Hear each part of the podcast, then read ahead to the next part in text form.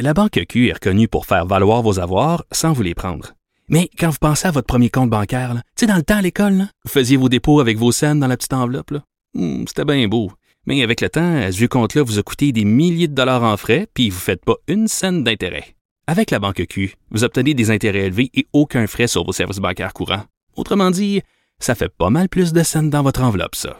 Banque Q. Faites valoir vos avoirs. Visitez banqueq.ca pour en savoir plus. Pendant que votre attention est centrée sur cette voix qui vous parle ici, ou encore là, tout près ici, très loin là-bas, ou même très, très loin. Celle de Desjardins Entreprises est centrée sur plus de 400 000 entreprises partout autour de vous. Depuis plus de 120 ans, nos équipes dédiées accompagnent les entrepreneurs d'ici à chaque étape pour qu'ils puissent rester centrés sur ce qui compte, la croissance de leur entreprise.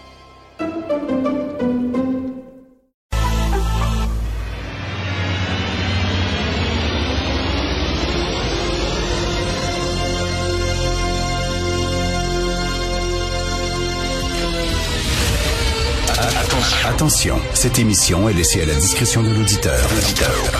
Les propos et les opinions tenues lors des deux prochaines heures peuvent choquer. Peuvent choquer. Oreilles sensibles s'abstenir. Richard Martineau. Un animateur pas comme les autres. Richard Martineau. Cube Radio. Bonjour, euh, bon mercredi tout le monde. Merci d'écouter Cube Radio. Alors, que s'est-il passé il y a 42 ans? Euh, une date très importante, le 1er juin 1980 à 17 heures. Qu'est-ce qu'il s'est passé exactement? C'était les débuts de CNN. Ted Turner disait, vous savez, les gens sont tellement intéressés par l'information, par les nouvelles, qu'on va lancer un canal 24 heures sur 24 de l'information. Les gens disaient, ouais, ouais, on n'aura pas de maudit bon sens, tu vas te planter, ça n'a pas de sens. Non, non, j'y crois, j'y crois. Eh bien, il a fait l'histoire. Ça fait 42 ans aujourd'hui que CNN existe, mais rien ne va plus pour CNN. Les codes d'écoute sont faméliques quand ça ne fonctionne absolument pas.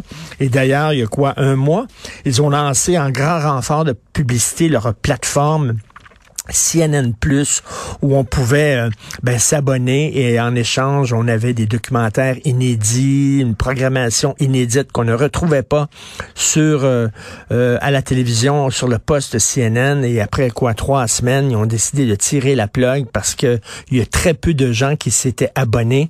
Le portrait change, l'information maintenant ça explose avec les plateformes et tout ça.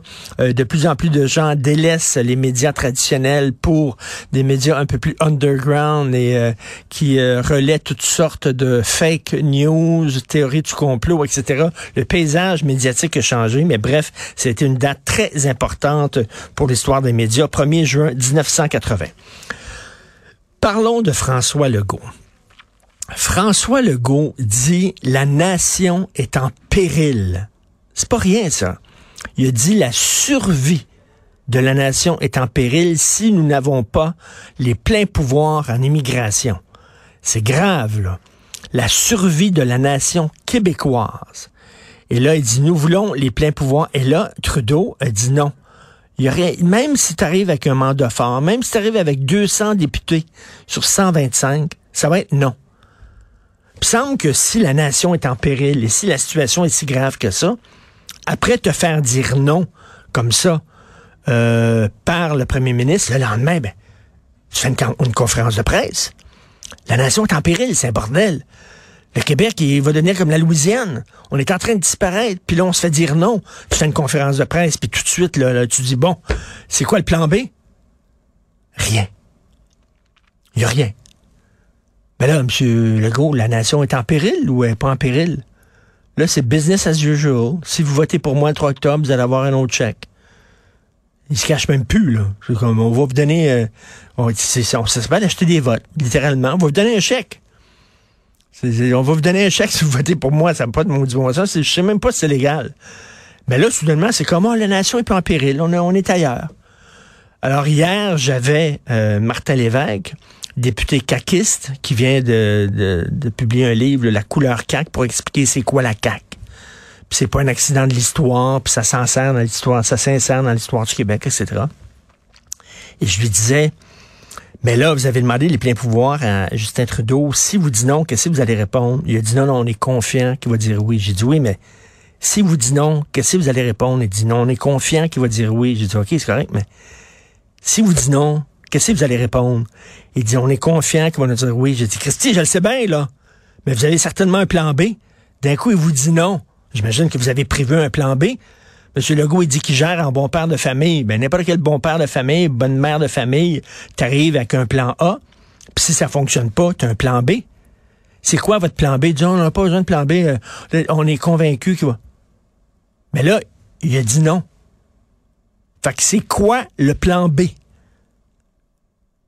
Il n'y en avait pas. À la minute, là, tu demandes les pleins pouvoirs tu t'adresses à la nation québécoise en disant, la nation est en péril.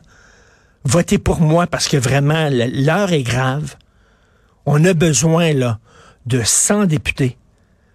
Et là, Trudeau te dit, F you, même si tu arrives avec 200 députés, on s'en fout, tu ne donneras pas les pleins pouvoirs. Et là, t'as pas de plan B. C'est une joke, ça? C'est quoi ça? Mais pourquoi avoir alerté tout le monde? T'as pas, pas de plan B. C'est quoi après? Au moins, Bourassa est arrivé avec son fameux discours, là. Le Québec est libre de son avenir, blablabla. Bon, après ça, c'est écrasé, puis c'est rien passé totalement, là. Mais le go fait même pas ce discours-là. Il le fait, il, est encore, c'est moins que Bourassa. Hein, moi, je me disais, il va faire comme Boubou. Il va s'écraser, puis finalement, il va retourner dans son trou, là, contre les deux jambes. C'est pire. Il n'y a même pas d'appel à la nation, il n'y a rien. Là, je ne sais pas ce qu'il fait aujourd'hui, qu'est-ce qu'il va présenter aujourd'hui, mais c'est comme si Justin Trudeau n'avait pas dit ça.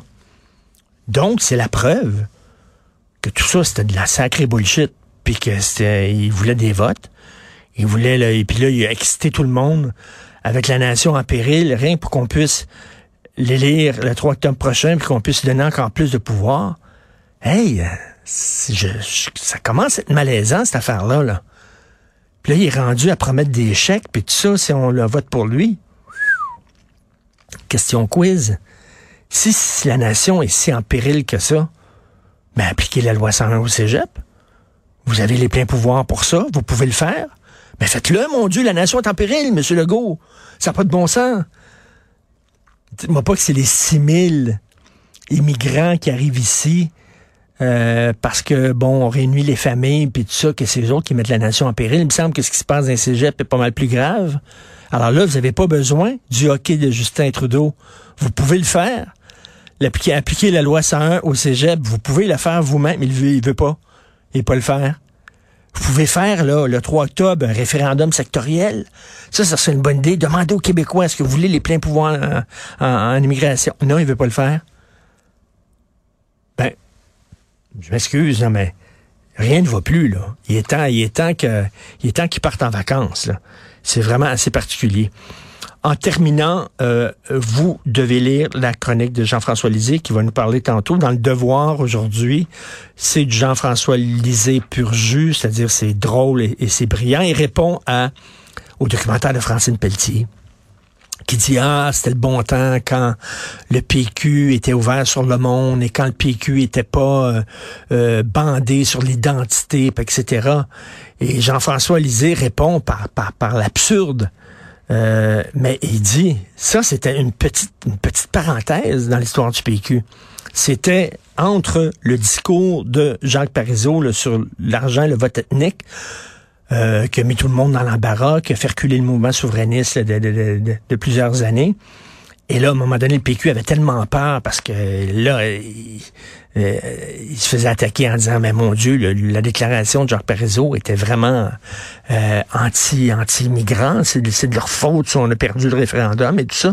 Donc là, soudainement, il y a eu une panique dans le, dans le mouvement dans le mouvement souverainiste. Et là, souvenez-vous, c'est André Boitler qui est devenu chef du PQ, puis là, c'était là, on est citoyen du monde, puis il a vidé totalement le projet souverainiste de tout ce qui était identitaire, là, parce que c'est, mon Dieu, c'était rendu euh, toxique, radioactif. Donc, il a vidé tout ça, et là, c'était on est citoyen du monde, blablabla, puis euh, on fait l'indépendance, on ne sait pas pourquoi, pour des points d'impôt, pour pas qu'il y ait un double palier de gouvernement, pour que ce soit plus facile pour remplir nos déclarations d'impôt. Bref, il l'avait vidé de sa substance. Et là, Pauline Marois, elle est revenue, puis elle a remis le nous identitaire au centre du mouvement souverainiste. Fait qu'il dit toutes les, les pleurnichards et les pleurnichards dans la Francine Pelletier qui dit avant, avant, il était tellement ouvert sur le monde. Jean-François Lézy dit, mais non, le mouvement souverainiste a tout le temps été un mouvement identitaire. Pourquoi tu fais la souveraineté? Pour protéger ta langue, pour protéger ta culture. Mais c'est ça. Tu fais pas la souveraineté pour moins payer d'impôts, pour avoir un État plus performant. C'est pas ça tu fais la souveraineté parce que, bon Dieu, c'est certain que c'est identitaire. L'idée même d'un projet souverainiste. Fait qu'il rit un peu de Francine Pelletier qui dit, ah, à l'époque où le projet souverainiste n'était pas identitaire, ça, a duré peu de temps, une petite parenthèse. Bref, euh, il démonte par l'absurde le fameux documentaire de Francine Pelletier sans jamais la nommer. Peut-être parce que c'était une ancienne consoeur du devoir qui veut pas l'attaquer de front, mais tout le monde a bien compris que c'est elle qui le visait.